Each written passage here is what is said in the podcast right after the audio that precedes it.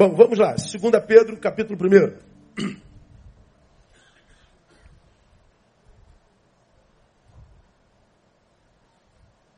Você que está vindo a primeira vez, nós estamos numa série de estudos que nós denominamos fé fútil, transcendente e imanente na experiência religiosa. E a gente tomou por base segunda epístola de Pedro, capítulo 1, e principalmente os versículos de 5 a 10, que eu leio com os irmãos, para relembrá-los. Por isso mesmo, vós, empregando toda a diligência, acrescentai à vossa fé a virtude, e à virtude a ciência, e à ciência a domínio próprio, ao domínio próprio perseverança, a perseverança piedade, e a piedade fraternidade, e a fraternidade o amor. Por quê, Pedro? Porque se em vós houver e abundarem estas coisas, elas não vos deixarão ociosos, nem frutíferos no pleno conhecimento de nosso Senhor Jesus Cristo. Lá no versículo 10. Portanto, irmãos, procurai mais diligentemente fazer firme a vossa vocação e eleição. Por quê? Fazendo isto, nunca, jamais tropeçareis. Resumindo, o, o, o, a introdução. Pedro fala que a fé é um dom de Deus. Mas diz nesse texto que essa fé, por si só, não se sustenta. Ela precisa ser suplementada. Nós precisamos acrescentar algumas coisas a ela. E ele faz uma lista a partir do versículo 5. Acrescentai à vossa fé virtude, a virtude ciência, domínio próprio, perseverança, piedade, fraternidade e amor. Tem fé? Tem. É um dom de Deus para você. É transcendente. Acrescente a esta fé algumas coisas que aqui estão relacionadas: virtude, ciência, fé, é, é, perseverança, piedade, é, fraternidade, domínio próprio e amor. Por que, que eu tenho que suplementar a minha fé com isso, pastor? Porque se em vós houver e abundarem estas coisas, eu ressalto sempre essa parte do texto. Se em vós houver e abundar fé, não, ele não está falando de grandeza de fé e nem de fé abundante. Ele está falando que se em mim, em você, houver e abundarem estas coisas que nós acrescentamos à fé, diz que porque nós acrescentamos essas coisas em abundância, elas não nos deixarão ociosos. Como é que eu defini ociosidade? É quando eu me transformo no sepulcro das minhas próprias potencialidades, capacidades e dons. Está tudo aqui, é, é, é, verdade em mim. Eu sou um ser capaz, sou um ser é, cheio de possibilidades, sou um ser competente, tenho dons, tenho talento, mas isso não consegue fluir de mim de jeito nenhum a ociosidade me pega, e ainda que eu tenha tudo isso dentro de mim, eu me transformei no sepulcro disso tudo. Potencial não desenvolvido. Está aqui, mas não sai daqui, não flui daqui. Porque faltou acrescentar à sua fé estas coisas. Fé fútil. Por que, que eu preciso acrescentar essas coisas à minha fé? Porque elas não me deixarão infrutíferos. Infrutividade é a qualidade de uma árvore que não dá fruto, de um ser que não dá fruto. Uma árvore que não frutifica é uma árvore que nunca, jamais viverá a plenitude. E a Bíblia diz que árvore que não dá fruto só serve para ser cortada e lançada fora. Então, quando ele diz que eu preciso acrescentar à minha fé estas coisas, ele está dizendo: se em mim houver essas coisas e eu acrescentar as minhas a minha fé, eu serei uma árvore frondosa, eu serei como aquela árvore de Salmo capítulo 1, que dá o seu fruto na estação própria, e que tudo quanto fizer prosperará. Aquela árvore que é árvore que consegue plenitude, porque ela é uma macieira que dá maçã, ela é uma, uma morangueira que dá morango, ela é uma jaqueira que dá jaca, ou seja, ela cumpre o papel para qual ela foi criada e existiu. Então, quando o texto diz, Neil, suplementa a tua fé com essas coisas, porque se você não fizer, você é árvore que nunca, jamais vai viver plenitude. Você se incapacita. E lá no versículo 10, Ele diz, portanto, irmãos, procurar diligentemente fazer firme a vossa vocação e eleição. Por quê? Fazendo isso, nunca, jamais, redundância, né? Nunca, jamais tropeçareis. Ele está dizendo que quando eu suplemento a minha fé com essas coisas, eu não vou viver o que eu chamei de interrupção de processo. Eu começo um projeto na vida, vai muito bem, vai muito bem, vai muito bem, mas eu tropeço, dá tudo errado e eu tenho que começar tudo de novo. E eu vou de novo. E eu acho que dessa vez vai dar certo. Agora vai acontecer. Deus é comigo, eu tenho fé. Suplementou a fé, eu tropeço, caio de novo. Recomeço de novo. Terceira vez, tropeço. É, chega uma hora que você não tem mais força para recomeçar. Seja uma hora que você chega uma hora que você desiste da vida. Por que Deus tu permitiste? Não, não permiti. Quem permitiu foi você. Ah, você precisa suplementar a sua fé com essas coisas. Quais coisas, pastor? Repita para mim. Nós já falamos sobre todas elas: virtude, ciência, domínio próprio, perseverança, piedade. E vamos começar hoje fraternidade, que é, bem dizer, a, a última. Fraternidade e amor ah, são quase a mesma coisa, mas a gente vai falar sobre o amor mais detidamente. Então, eu queria desafiar você a ir lá nas páginas da igreja e ouvir cada um desses sermões. Nós estamos desde fevereiro estudando cinco versículos. Então, nós estamos entrando no mês 10. Então, nós estamos oito meses estudando cinco versículos. Para você ver a riqueza dessas coisas que nós precisamos acrescentar. Só em, em piedade nós ficamos dois meses falando sobre piedade. Ouça lá e você vai certamente ser abençoado. Hoje nós vamos falar sobre fraternidade, vamos introduzir fraternidade. Acrescentai a vossa fé, fraternidade. O que é fraternidade? Fraternidade, ela é tradução de Filadélfia. Filos, Adelfos. Amor ao irmão. Acrescentai a vossa fé, amor ao próximo. Agora, olha que coisa muitíssimo interessante, irmão. A Bíblia é um negócio extraordinário. Todos os outros suplementos, todos eles, virtude, ciência, domínio próprio, perseverança e piedade, todos eles estão no campo da subjetividade.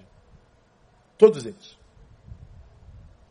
Falamos sobre é, virtude, falamos sobre ciência, domínio próprio, perseverança, piedade. Tudo diz respeito à, à minha subjetividade.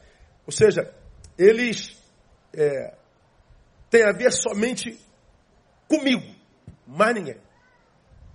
Só comigo.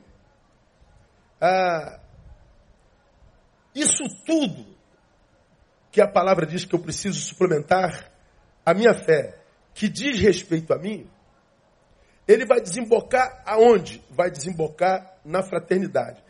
Todos os outros suplementos dizem respeito à nossa própria existência e à nossa relação com a vida. Então sou eu e a vida, você e a vida. Pega as tuas, virtudes, a tua ciência, teu domínio próprio, tua perseverança, tua piedade, é você e a vida. É a tua relação, a minha relação com a vida. Mas a fraternidade, isso que a gente vai começar a estudar hoje, ela diz respeito à minha relação com outras vidas, diferente dos outros. Os outros eu pego, viro as costas para você, eu e Deus e a vida que Ele me deu. Esqueço você. Pois bem, mas na cabeça do Cristo, o que, que rola? Uma vez que eu suplementei da minha subjetividade a minha fé com essas coisas, que diz respeito à minha relação com a vida, o que ele está dizendo é o seguinte: tudo isso que a minha fé encontrou em mim e eu suplementei minha fé, vai desembocar onde, Neil? Na minha relação com o próximo. É, é, é batata. Fraternidade só pode ser desenvolvida no encontro. Amor ao irmão. Filadélfia. Fraternidade. Então Jesus está tá, tá, tá, tá, dizendo o seguinte, Neil, tudo que eu como Criador gero em você, e tudo que gerado em você, você suplementa a fé que nos une. Isso tudo que nós dois vivemos não tem sentido algum se não houver o acréscimo de um terceiro. Não tem sentido algum se essa, essa, essa relação não tiver a, o, o desemboque, o desembocar numa relação de um terceiro. É como eu já preguei aqui, você se lembra bem. Que o amor no Evangelho tem a geografia da cruz. Ela é vertical, eu e Deus, Deus e eu, mas ela é também horizontal, eu e o próximo.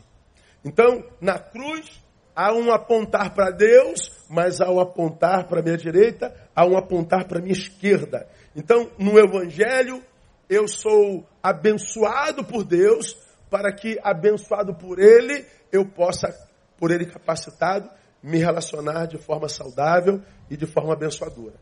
Então, todos os outros suplementos são de foro íntimo e subjetivo. Fraternidade, não, é coletivo. Que lições a gente tira para o dia a dia a partir dessa revelação? Primeiro, o Evangelho não é mais uma religião, ou mais uma religião que o Cristo veio fundar no planeta. Não. O Evangelho é, e deveria ser, um estilo de vida que ele quis implementar entre os homens. Então, quando você pensar no Evangelho, não imagina que o Evangelho, que do qual dizemos veio o cristianismo, é uma ideia é, que o Cristo teve no sentido de criar mais uma religião no mundo. Como existem as três grandes, o islamismo, o judaísmo e o cristianismo, então é como se existisse o islamismo e o judaísmo, aí Jesus veio fundar o cristianismo para competir com as outras duas, como muitos evangélicos pensam. Bom, não é isso que Jesus tinha na cabeça. O evangelho na cabeça de Jesus não deveria gerar mais uma religião, deveria ser um estilo de vida daqueles que se encontram com ele. Por quê? Porque o evangelho é iminentemente socializador. É a sociologia do reino. É o modus vivendi do reino. É o estilo que Deus planejou, tinha em mente quando nos alcançou nele. Que tu queria Jesus, Deus, quando tu mandaste Jesus? Eu queria que em Jesus vocês vissem um protótipo de humanidade que seguisse esse é, protótipo de humanidade, porque seguindo esse protótipo de humanidade, de humanidade, vocês conseguiriam se relacionar de forma abençoadora. O Evangelho é eminentemente socializador. No último estudo, que foi na quarta-feira retrasada, nós falamos sobre amor e ódio em Jesus, citando Mateus 5, 43 a 47. Vamos relembrar, coloca para mim, painel. Mateus 5, 43, 47. Olha o que, o texto diz assim. Ouvistes o que foi dito? Ele está fazendo referência ao Levítico. Leia comigo, o que, que ele disse? Amarás o teu próximo e odiarás o teu inimigo. Ele está fazendo referência à lei. Nós lemos lá Levítico quando ele quis dizer isso aí. Aí é, é o que vocês leram na lei, não é? Agora veja o versículo 44. Eu, porém, vos digo, leia comigo: amai aos vossos inimigos e orai pelos que vos perseguem. A lei diz o quê? Ama os que amam você e aos inimigos. Odeia. Jesus está dizendo, não, não, não. Ah, comigo é diferente. Jesus está dizendo, na lei, o amor é para quem ama. Aos que não amam, ódio. Pô, pensa comigo. A igreja do lado de lá está fazendo barulho, né, cara? Tem três pessoas lá. Acredita nisso? Está sozinho, né? Sozinho. Pois é. Aleluia. Deus abençoe lá. Alguém está sendo alcançado, nem que seja aqui dentro, né? Pois é. Ah, na lei, o amor é para quem ama e ódio para quem odeia. Pergunto: precisa de religião para viver isso? Por exemplo, ah, Paulinho me ama, então eu amo o Paulinho também. Ricardo me odeia, então eu odeio o Ricardo também. Precisa de fé para isso? Religião? Formação? Não, é instintivo. Me amou, amo também. Me odiou, mato você. Me beijou, beijo também. Se bateu na minha face, dou-lhe uma banda. É fácil, é instintivo. Vem Jesus e diz assim: olha, vocês não são animais para viver instintivamente. Vocês não são animais para viver segundo o curso da sua biologia. Porque isso é instintivo. Me agrediu, eu me defendo e, e reajo. Me amou, eu abraço. Jesus está dizendo assim: ó, te agrediu, segura teu instinto, porque eu vou te dar força para superá-lo. você vai para, para além do bios. Você vai viver transcendentalidade. Te agrediu. Poxa, eu vou agredir, também vou me defender. Não, não, não. Não te transforme na imagem e semelhança do teu algoz. Eu te dou poder para sobreviver a isso. Olha o que, que Jesus está dizendo. Para que eu possa passar pela vida lutando contra o meu próprio instinto, ou seja, amando a quem eu amo, mas odiando a quem odeio, ou seja, vivendo essa inconstância sentimental. Um dia eu estou no fogo, outro dia eu estou no, no, gelo. Um dia eu estou em Cuiabá, no outro dia eu estou no Polo Norte. Nessa inconstância que mata qualquer um, Jesus está dizendo: olha, abraça um sentimento na vida e escolha caminhar com ele até o fim da vida. E ele está dizendo que o sentimento que a gente deveria abraçar como, como modus vivendi é o amor. Agora, para a gente viver dessa forma, esse amor, eu preciso dessa fé que eu suplemento com fraternidade. Veja só, para Jesus, o amor é para todos. E por que, que o amor é para todos? Porque ele está falando com filhos de Deus. Os filhos de Deus fomos alcançados e perdoados pelo seu amor. E por causa do perdão desse amor, os únicos capazes de amar com o amor de Jesus são os discípulos de Jesus. E olha que mesmo como discípulo de Jesus está difícil, não está, irmão? Porque a gente fala assim, poxa, Deus, eu te louvo porque eu estou cheio do teu amor. Mas o cara te dá uma fechada no trânsito. Fala a verdade, irmão. Tu pega o vizinho que bota um microfone desse virado para tua casa, só que tocando Anitta, hein? tocando rap ou essas coisas que a gente não gosta por aí. E nossa, às vezes eu chego aqui na igreja sete, sete da manhã, aí já tem um vizinho com som dessa altura assim. Eu falei, meu Deus, domingo, sete horas da manhã é brincadeira. Vamos deixar para as oito horas, pelo menos, né?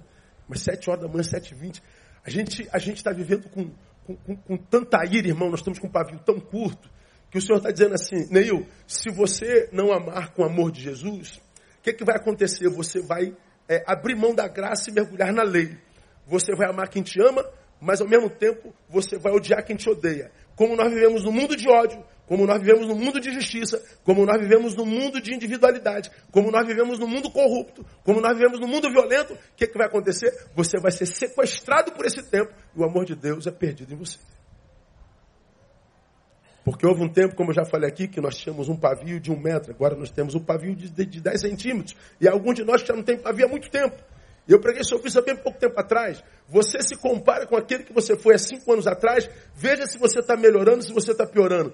Veja se esses rompantes de ódio que você tem tido de vez em quando tem a ver com a tua característica. Eu, eu atendi um casal essa semana. Não, semana passada, hoje é quarta-feira. O marido agrediu a mulher, crente. Mas agrediu de, de mandar para o hospital. Como eu disse para ela, e já disse aqui mil vezes, marido bateu na mulher, não é questão pastoral, é policial. Polícia. Então, se teu marido te bate, irmã, é polícia, não é comigo. Polícia. Maria da Penha nele. Eu fui visitar a irmã. Como está a senhora? Não, pastor, agora eu estou bem e tal, não sei o quê. Cheguei lá, o marido estava lá. Falei, cara, como é que você faz um negócio desse? Ele falou, Ih, pastor, eu já sei o que o senhor pensa de homem que bate mulher. Ah, mas deixa eu explicar para o senhor. Aí ele contou a história tal. Eu falei, justifica? Eu falei, não, não justifica. E a frase veio dele. Aquele não sou eu, pastor. Aquele não sou eu. Quando ele disse aquele não sou eu, ele chorou. A mulher vira para mim e diz assim, pastor, nós nunca discutimos na vida. Em 19 anos de casamento. Nós nunca levantamos a voz um para o outro. Nós nunca fomos desrespeitosos um com o outro. Quando a gente discordava, um sempre abria a mão.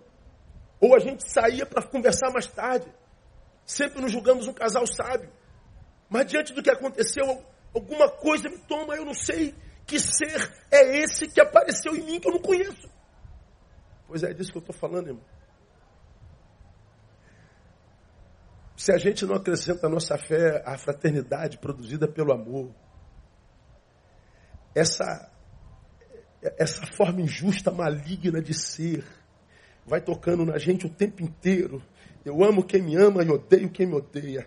Eu amo quem me ama e odeio você porque eu tenho razão de te odiar, porque você me traiu, você me roubou, você me fez isso, você me fez aquilo. Ou seja, eu odeio e cheio de razão para odiar. Mas como nós vivemos num mundo cheio de ódio, chega uma hora que você não consegue mais amar.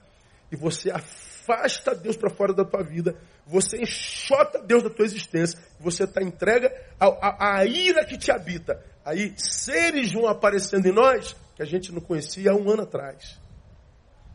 Quando Jesus fala, irmão, da lei do amor, ele fala que só quem é dele pode amar como Jesus amou. Que amor é esse que Jesus, ah, com qual amor? É o amor que não depende do objeto amado. Eu falei sobre isso na última quarta-feira. Coloquei meu parceiro de, de sermão aqui, ó. Isso aqui é o ser humano. E a Bíblia diz: a, lei, amor a quem amor, ódio para quem ódio. Eu, porém, vos digo: ama o seu inimigo, ore por aquele que te persegue. O Senhor está dizendo: ama aquele que não merece o teu amor ama e ora por aquele que tira a tua paz. Ao invés de eliminá-lo, tente ressuscitá-lo. Quem é capaz de fazer isso, irmão? Só aquele que ama, não pensando no objeto desse amor, mas querendo honrar aquele que é a fonte desse amor. Eu não amo você por causa de você, eu amo você por causa dele. Porque se eu for amar com o amor da lei, amor para quem amou, ódio para quem odeia, eu nunca mais vou amar, porque o ser humano está cada vez mais difícil de amar. Que a gente quer de ser humano hoje é distância, irmão. O que a gente sente pelo ser humano hoje é medo. A gente não confia em mais ninguém, nem coisa alguma. Todo dia que a gente abre esse bendito jornal tem uma barbaridade nova. Sujeito que entra na casa da família e bota a mãe e o filho. Escolha, eu mato você, ou você transa com a sua filha, ou eu estupro você. Ele diz para a mãe, ou você transa com seu filho, ou eu estupro você, ou eu mato vocês dois. Que tipo de gente é essa? Não aconteceu na tua casa, é verdade, glória a Deus. Mas ouvir uma coisa dessa te toca. Como eu citei domingo. O pai mata o filho afogado numa bacia. Menino de dois anos. Para fazer a mãe sofrer. Na semana anterior, o pai enforca o filho de dois anos. Depois se enforca do lado dele. Para punir a mãe. Que tipo de ser humano é esse? Ah, não foi na sua casa, mas isso te toca. Isso te adoece. Como a gente vive num mundo desse desequilibrado, se eu não optar pelo amor e pela fraternidade, eu me transformo nisso que eu abomino, nisso que eu odeio, nisso que eu quero que morra. Eu me transformo na imagem e semelhança dele e deformo a imagem de Deus em mim. Só é, é, o povo de Deus pode fazer isso. Portanto, o Evangelho, irmão, preste atenção é o único poder capaz de estancar o esfriamento do amor e de tornar possível uma vida saudável e producente entre os homens. Porque se não for esse amor que se preocupa mais com a fonte do que com o objeto, não tem como salvar essa humanidade. O que a gente está vendo é o ódio se reproduzindo, o ódio se reproduzindo, e de forma célere e ininterrupta. Ódio, ódio, ódio, que começa pela indiferença. Primeiro eu não me importo, daqui a pouco eu estou chutando também. Nós estamos é, é, sendo levados num, num, num, num, rio de ódio, num rio de indiferença, e nós estamos caminhando para um buraco que a gente não sabe que profundidade tem. O Senhor está dizendo aí, quer sobreviver a isso que acontece na sociedade inteira? É, opta pelo amor, pela fraternidade. Cara, é fácil? Não sei. É impossível? Por que, que eu digo que só no Evangelho a gente pode salvar a humanidade? Pega as grandes religiões aí. pega aquela lá do Oriente Médio. Se não for na religião dele, eles matam, não matam? Bota bomba, explode todo mundo, degola a cabeça. Amor para os iguais e ódio para os diferentes. Dá para salvar o mundo com aquela religião? Não dá. A outra grande religião do mundo ainda vive de acordo com a lei. Para elas, o Messias nem veio ainda. Então, o que vale é a lei. As religiões é, que vêm da África, ah, respeitamos todas, e são várias entidades, mas algumas entidades você usa para fazer o bem para alguém, mas você também usa para fazer o mal para alguém. Então, alguém vai lá, eu quero fazer o mal para esse aqui. Aí tu dá uma coisa.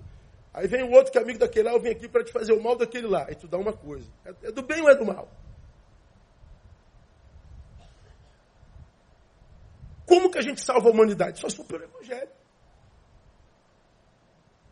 Que diz Neil, a única forma de se salvar disso que vocês estão vendo não é se transformando nisso e produzir a mesma coisa que eles produzem. É se recusar a se transformar neles, e a gente só pode fazer isso pela fraternidade, só pelo Evangelho. Vale destacar, irmão, que eh, tal poder está no Evangelho, não no religioso do cristianismo. Porque se você for ver os religiosos do cristianismo, são os que mais odeiam.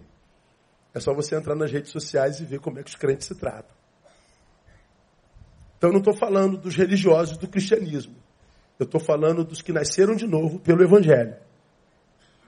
Eu não estou falando dos que estão em Israel, mas não são israelitas. Eu estou falando dos que estão em Israel e são israelitas. Aqueles que foram feitos novas criaturas mesmos. Esses são capazes de mudar o universo. Não estou falando dos, dos cristãos do cristianismo. Agora, esse é o amor de quem ama com o amor de Jesus. Né? A ódio para quem odeia, amor para quem ama. Jesus não. Eu, porém, vos digo: ama o teu inimigo. Ore pelo teu intercessor. Aí, como alguém me perguntou lá no retiro de casais assim, nós falamos sobre perdão, né? Pastor, o senhor falou hoje, e a sensação que eu tenho é que a pessoa que trai é sempre o coitadinho. E eu tenho que ser o panaco o tempo inteiro. Não, não foi o que eu disse. Foi o que eu disse. Então quer dizer que esse cara me fez mal e eu tenho que lhe perdoar 70 vezes 7? É o que Jesus diz. Então ele vai me. me, me, me, me qual a palavra que eu uso? Eu ia falar a palavra.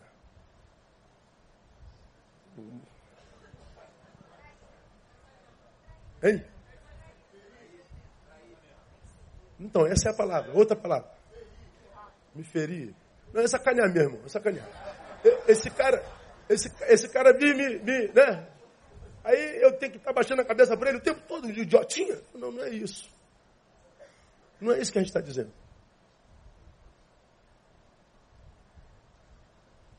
Quando a Bíblia fala 70 vezes 7, ele está dizendo, olha, se liberte do espírito beligerante. Não quer dizer que você vai permitir que ele te machuque 490 vezes.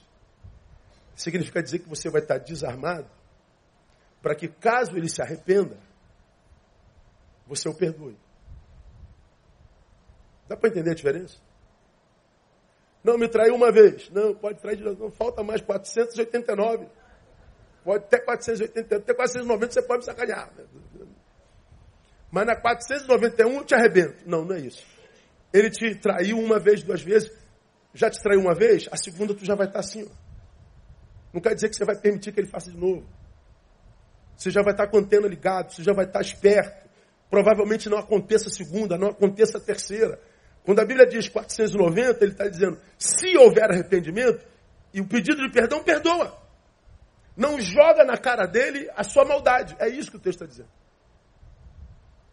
Então, então, meu marido me traiu, minha esposa me traiu, e eu não tenho que fazer nada. Ele, não, não, não, fica ligado. Até porque depois da primeira traição, o casamento nunca mais volta a ser o mesmo.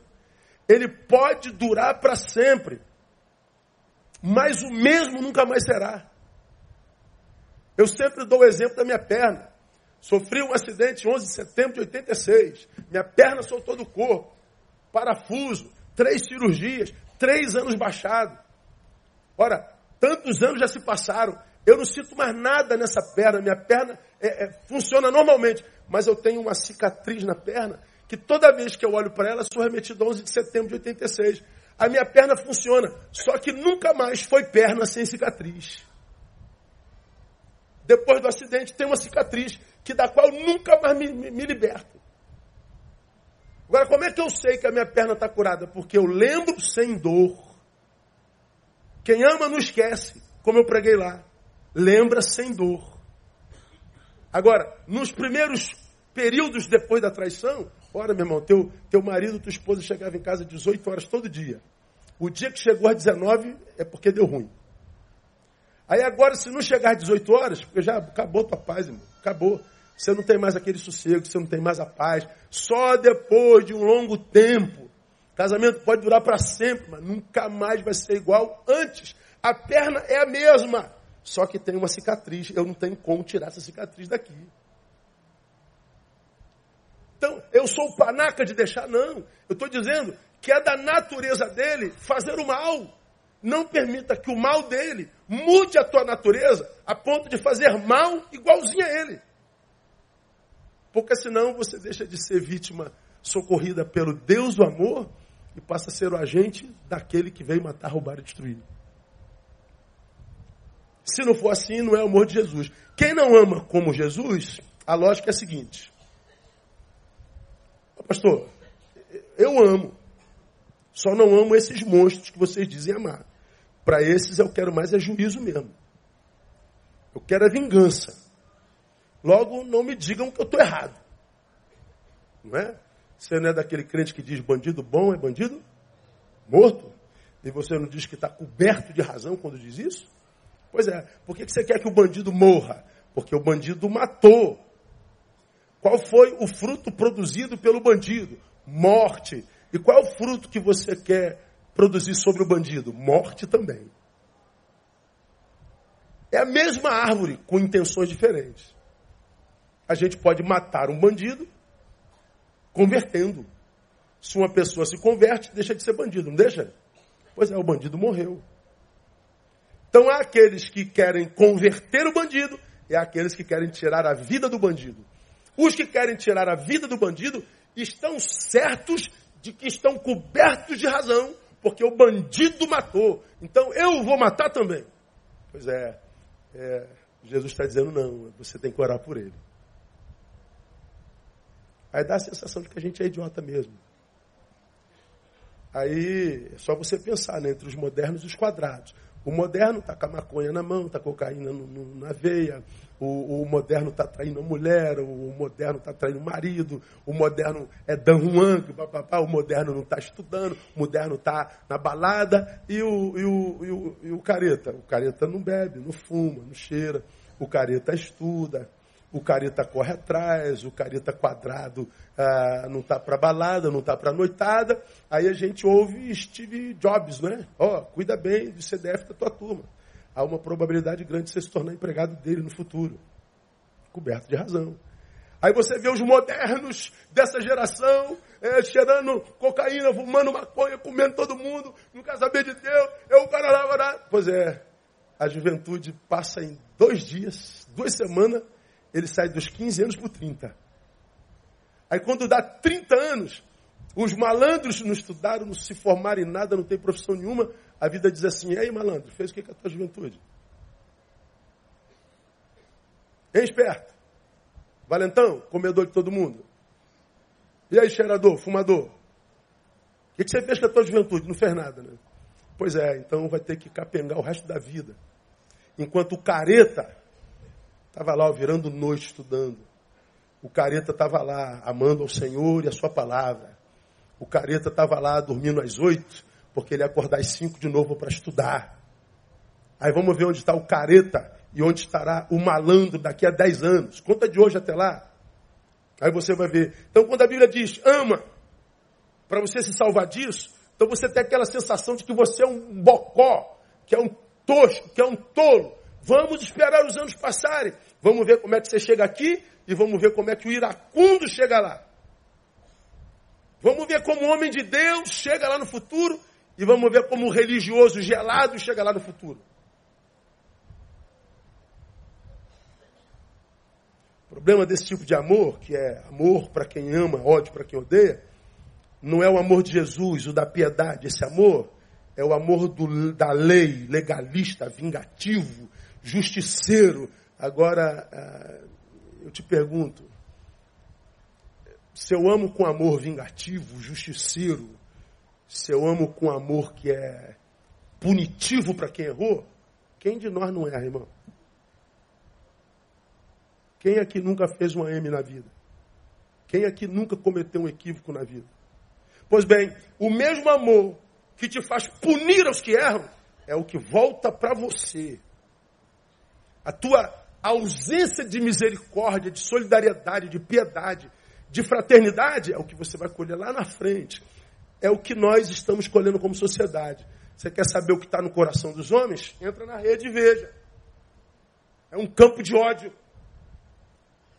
É um campo de individualismo. É um campo de hipocrisia. Isso tudo sobe para os ares. E nós somos tratados exatamente como a gente trata os outros. Então está todo mundo ferrado. Por quê? Porque está todo mundo ferrando todo mundo.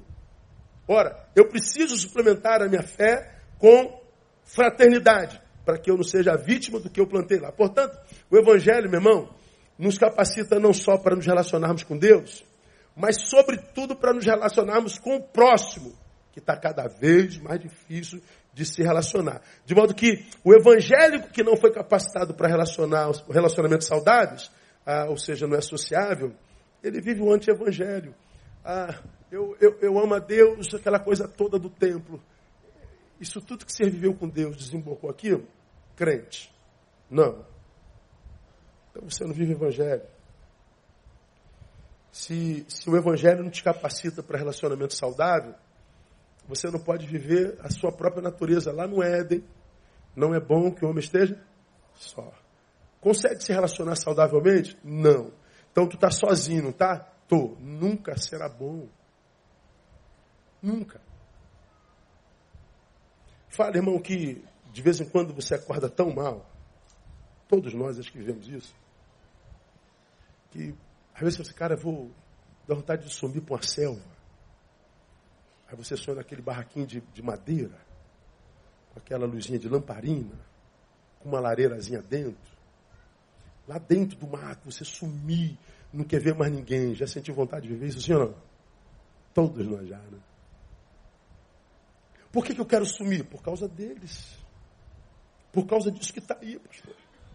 Estou doente, eu não estou aguentando, pastor. Tô, pastor, que vontade de sumir, de chutar o pau, de desaparecer daqui, porque a vida não vale a pena que está assim? O que está acontecendo com a gente? O evangelho que a gente está vivendo não está me capacitando para relacionamento, não está me capacitando para ele, não está tá me capacitando para ela, então eu estou vivendo um anti-evangelho. Quando a Bíblia diz que nós devemos acrescentar a nossa fé fraternidade, ele está falando que é essa fé que vai me capacitar para viver uma relação que me faça bem. E por que, que ela faz isso? Porque ele diz que nós somos sal. Sal que não se encontra, sal que não, toca em outra carne, sal que está incapacitado para influenciar, é, não é o sal que diz ser, é fake. Porque sal só tem sentido se toca na carne. Sal só tem sentido se toca é, no macarrão. Sal só tem sentido se toca no arroz. Sal só tem sentido se toca Vós sois sal. Então não existe para o sal carreira solo. Então o meu encontro com Deus não é encontro por, com Deus por causa de Deus. O meu encontro é encontro com Deus por causa do meu semelhante. O meu encontro é para Ele. O encontro dele é para mim. Então, se eu quero viver um evangelho que seja evangelho de Jesus, esse evangelho vai me fazer é, relacionar-me bem fraternidade, amor ao próximo.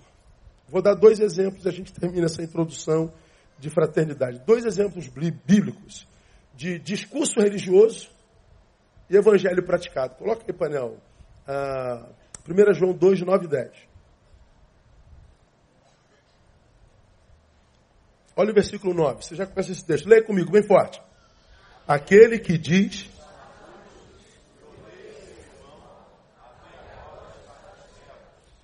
Deixa aí, deixa o primeiro lá. Um discurso e uma realidade. Aquele que diz discurso. Eu estou na luz. Eu sou de Deus.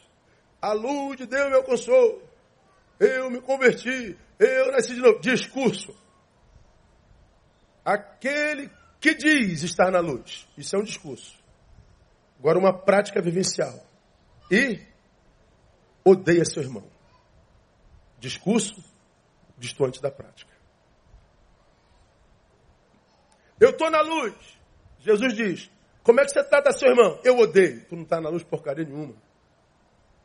Isso é discurso religioso vazio. Você é do cristianismo de Constantino e não do evangelho de Jesus. Você é da religião de Constantino, que é o cristianismo, mas não é do evangelho de Jesus.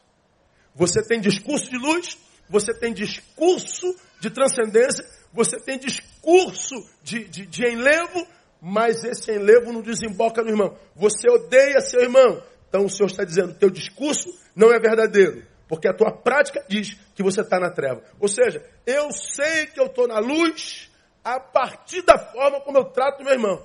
Aí você pega a forma como os crentes se tratam. Que conclusão a gente chega, irmão? Que há pouca gente na luz, não é verdade? E você, está na luz ou nas trevas? Pergunta teu irmão, está na luz ou nas trevas, irmão? Lembra do que você comentou hoje, não, não fez? Lembra de um comentáriozinho seu sobre alguém? E responda para si, está na luz ou nas trevas? Pois é. Hoje eu vi uma meme minha que está rodando o Brasil, que eu preguei lá no, no Jeremias no oitava. A, a liderança evangélica brasileira está absurdamente cansada, porque está tentando extrair fruto do espírito de gente que não nasceu de novo. Aí os pastores, coitadinhos, estão tentando fazer suas ovelhas produzirem fruto do Espírito Santo. Mas é gente que nem nasceu de novo. Tira da cabeça, meu. Analisa fruto e não religião. Analisa fruto e não frequência a culto. Analisa fruto e não oferta. Que a gente não se frustra. Porque há muita gente de discurso evangélico, discurso de luz, discurso de transcendência, mas cheio de ódio no coração. Ele está dizendo, eu sei se eu estou na luz ou não, a partir da forma como eu trato meu irmão. Cada um examine-se a si mesmo. Agora veja o versículo seguinte. Aquele que ama seu irmão é uma prática vivencial. Diz o texto, permanece na luz e leia o resto comigo. E nele não há tropeço. Ou seja, quando eu vivo fraternidade, eu estou me guardando de tropeço. Ah, mas eu posso ser traído. Posso. Mas se eu sou traído, eu estou na posição certa. Pior é ser o traidor. Ruim é quando você é o traidor. Pô, posso dar uma facada nas costas. Ruim é quando você é quem esfaqueia. Porque se eu fui o traído, eu tenho o Senhor como meu advogado. Se eu fui esfaqueado, eu tenho ele como Jeová Rafa, o que me sara. Mas se sou eu quem traz e sou eu quem dou facada, eu tenho ele como meu inimigo. Então, o, o, o que ama seu irmão, o que vive em fraternidade, ele, por causa desse amor, permanece na luz. Como é que eu fico na luz, pastor? É quando eu amo essa praga. Lembrando que esse amor não é sentimento, vocês já aprenderam isso, né? É atitude. No Evangelho eu posso amar gente de quem eu não gosto, eu não gosto de você, mas se você precisar de mim, eu estou aqui, eu te sirvo. Eu não vou te tratar como você me tratou. Isso é que é amor. É meu inimigo porque você me traiu. É meu inimigo porque você me denigriu. É meu inimigo porque você me roubou. Eu nunca vou te denigrir. Eu não vou te trair. Eu não vou te roubar. Se você precisar de mim, eu conte comigo. Você é meu inimigo porque minha esposa estava dando a luz na madrugada daquela noite, eu não tinha carro, você tinha. E eu fui lá te pedir para levar, você não levou. Só porque eu sou vascaíno, você é flamenguista. Mas no mês seguinte, quem está sem carro é você e eu estou de carro. E você bate na minha porta. Minha mulher precisa ir para o hospital. O que, que você vai dizer? Com todo prazer, miserável. Com todo prazer. Porque eu não sou você. Dá para entender isso, irmão? Amor é atitude. Como você já aprendeu, você é, teve poder de fazer mal a, mal a mim. Eu não tenho ingerência sobre a sua atitude. Mas não terá de mim poder para me transformar em você. Eu não vou agir com você como você agiu comigo. Eu amo pensando em honrar a fonte do amor e não o objeto a ser amado. Difícil entender isso? Não é, não é? Discurso e prática. O segundo exemplo vem de Tiago 1, 26 e 27. Aqui a gente termina. Olha o que, que Tiago está dizendo aí. Se alguém cuida ser religioso, em outras versões, se alguém se diz religioso, discurso, e não refreia a sua língua, mas engana seu coração, lê para mim o restante. A sua religião é vã. Alguém cuida ser. Eu sou religioso. E o tamanho da sua língua? Qual o tamanho do seu dedo?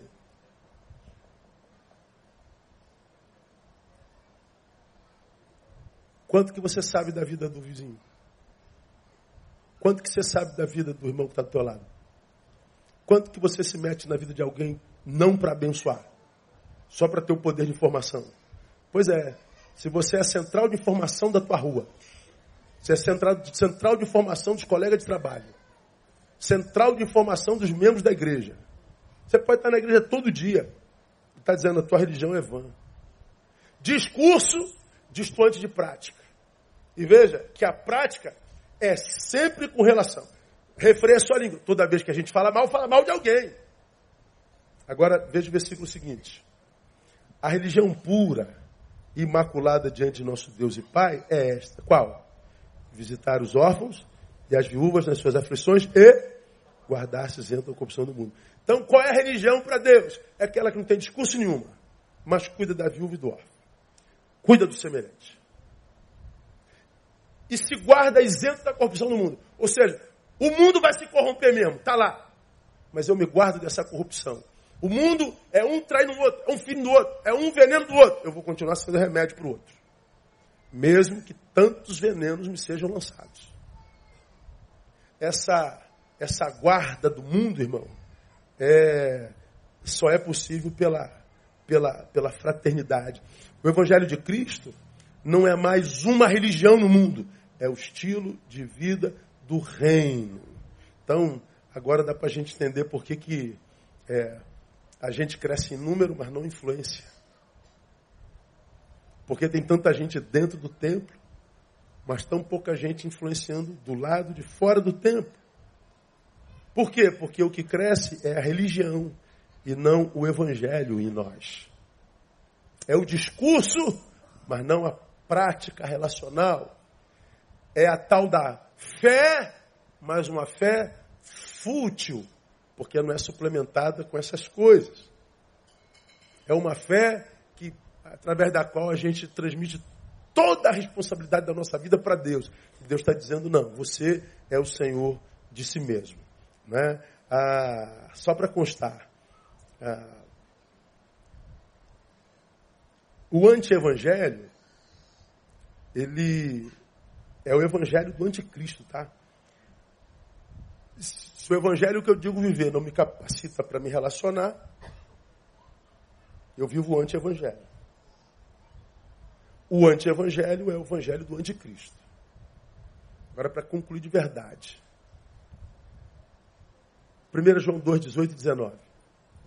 Filhinhos, esta é a última hora. E conforme ouvistes que vem o anticristo, já muitos anticristos se têm levantado, por onde conhecemos que é a última hora. Agora olha o versículo 19. Saíram dentre nós, mas não eram dos nossos, porque se fossem dos nossos, teriam permanecido conosco. Mas todos eles saíram para que se manifestasse que não são dos nossos. Então veja, se a religião que eu digo praticar, fé, não me capacita para a fraternidade, não tem nada a ver com o Evangelho de Jesus. É religião mesmo. Se o que eu vivo enquanto fé não me capacita para o outro, é anti-evangelho. O anti-evangelho é o evangelho do anticristo, que a palavra diz que viria e que sairia do nosso meio. De dentro de nós. Então, o anticristo, ele não vem só com ação do mal, ele vem sobretudo com a deturpação do bem. Amor para quem me ama, juízo para quem eu não gosto. Eu amo a Deus sobre todas as coisas, mas eu odeio essa gente. Estou na luz, mas não consigo me relacionar. Anticristo, porque é anti-evangelho. Ah, eu acho que nas igrejas evangélicas há muito mais anti-evangelho e anticristo do que evangelho de Jesus de Nazaré. E cada um de nós deve cuidar da própria vida e no examine-se, pois, o homem a si mesmo, dizer para si, eu sou do evangelho ou do anti-evangelho? Eu sou de Cristo ou do anticristo? Porque do Cristo gera comunhão.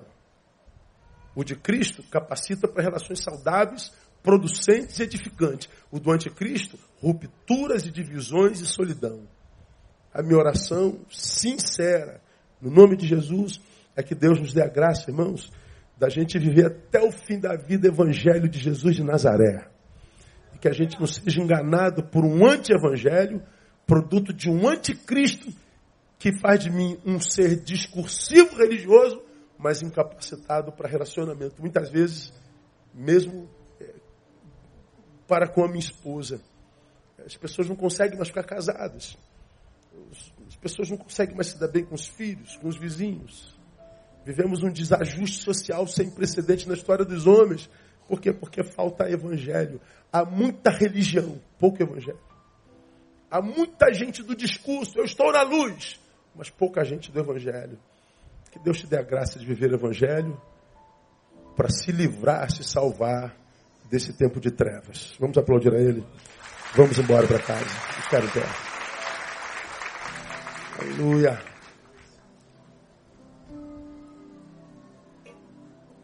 Domingo eu estou aqui de manhã e de noite.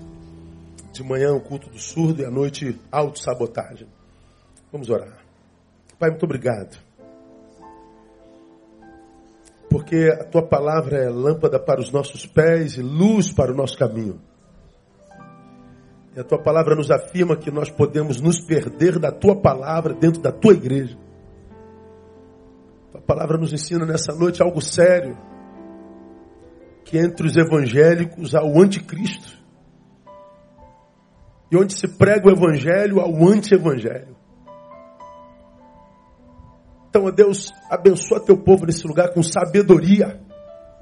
Tantos lugares estão te pedindo sinais. Em tantos lugares te pedem cura. Em tantos lugares te pedem milagres. Em tantos lugares te pedem tantas coisas. Nós queremos sabedoria do alto. Nós queremos o dom de discernimento de espíritos. Nós queremos ver além dos nossos olhos biológicos. Nós queremos discernir os espíritos. Nós queremos entender com, com a mente de Cristo, a Deus, esse tempo louco no qual nós vivemos. Tanto ódio, Deus. Tanta violência, tanto, tanta maldade, tanta injustiça, que faz com que a gente passe a descrer de um futuro possível. Portanto, Deus, nós queremos te dizer, nossos olhos estão postos em Ti. Livra-nos da maldade desse tempo. Livra-nos, Deus, dessa doença social que vivemos hoje que entra, ó Deus, como pelos nossos olhos, gerando tanta mágoa, amargura, desesperança, ira, raiva, ódio. Nós queremos ser habitação do teu amor, Pai. Nós queremos ser uma casa na qual tu tenhas prazer de estar. Nós queremos ser uma casa que seja lugar da tua habitação, do teu descanso. Que tu possas curar as almas que estão aqui sobrecarregadas, abatidas. Gente que está cansada dessa injustiça gente que está cansada da vida, gente que está desistente do dia a dia. Renova a força ao cansado, renova a esperança desse homem e dessa mulher, renova a fé dessa criatura. Traga de volta para o teu altar, Deus. Guarda-nos debaixo das tuas asas. Nós queremos amar com o amor de Jesus e não com o amor da lei. Ajuda-nos a superar o nosso instinto, esse desejo que nós temos de vingança com as próprias mãos esse desejo que nós temos de punição para os do mal, nós também somos do mal em alguma área da vida.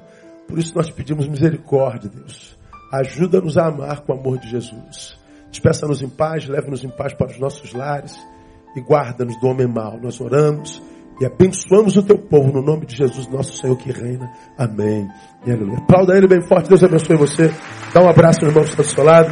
Até domingo, permitindo o Senhor.